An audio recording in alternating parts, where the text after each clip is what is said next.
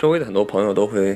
问起我说，网上有那么多的传说，说红酒对于健身或者说对于健康有各种各样的好处，是不是真的呢？我在这儿首先跟大家普及一个小小的、很基础的关于葡萄酒的一个知识吧，那就是葡萄酒啊，我们经常说有干红有干白，其实它从颜色上分类，至少是分为红、白、粉或者叫桃红三类的。在这三类当中，只有红颜色的葡萄酒啊，不管是干的还是半干还是甜吧，通常我们见到的红颜色都是干型的，当然就是干红。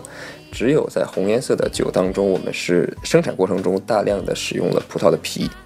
专业的称呼叫浸皮，或者浸皮以后的那个步骤，我们可以叫它带皮发酵。那总之呢，因为它用了大量的葡萄皮，从葡萄皮中萃取了很多单宁。啊，以及很多我们其他经常提到白藜芦醇啊，这些这些对身体有或者对于心脑血管有好处的东西，所以我们说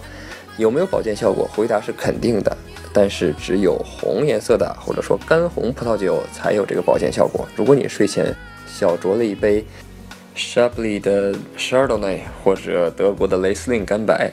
嗯，你的品味很不错，但是那跟保健可能没有什么关系了。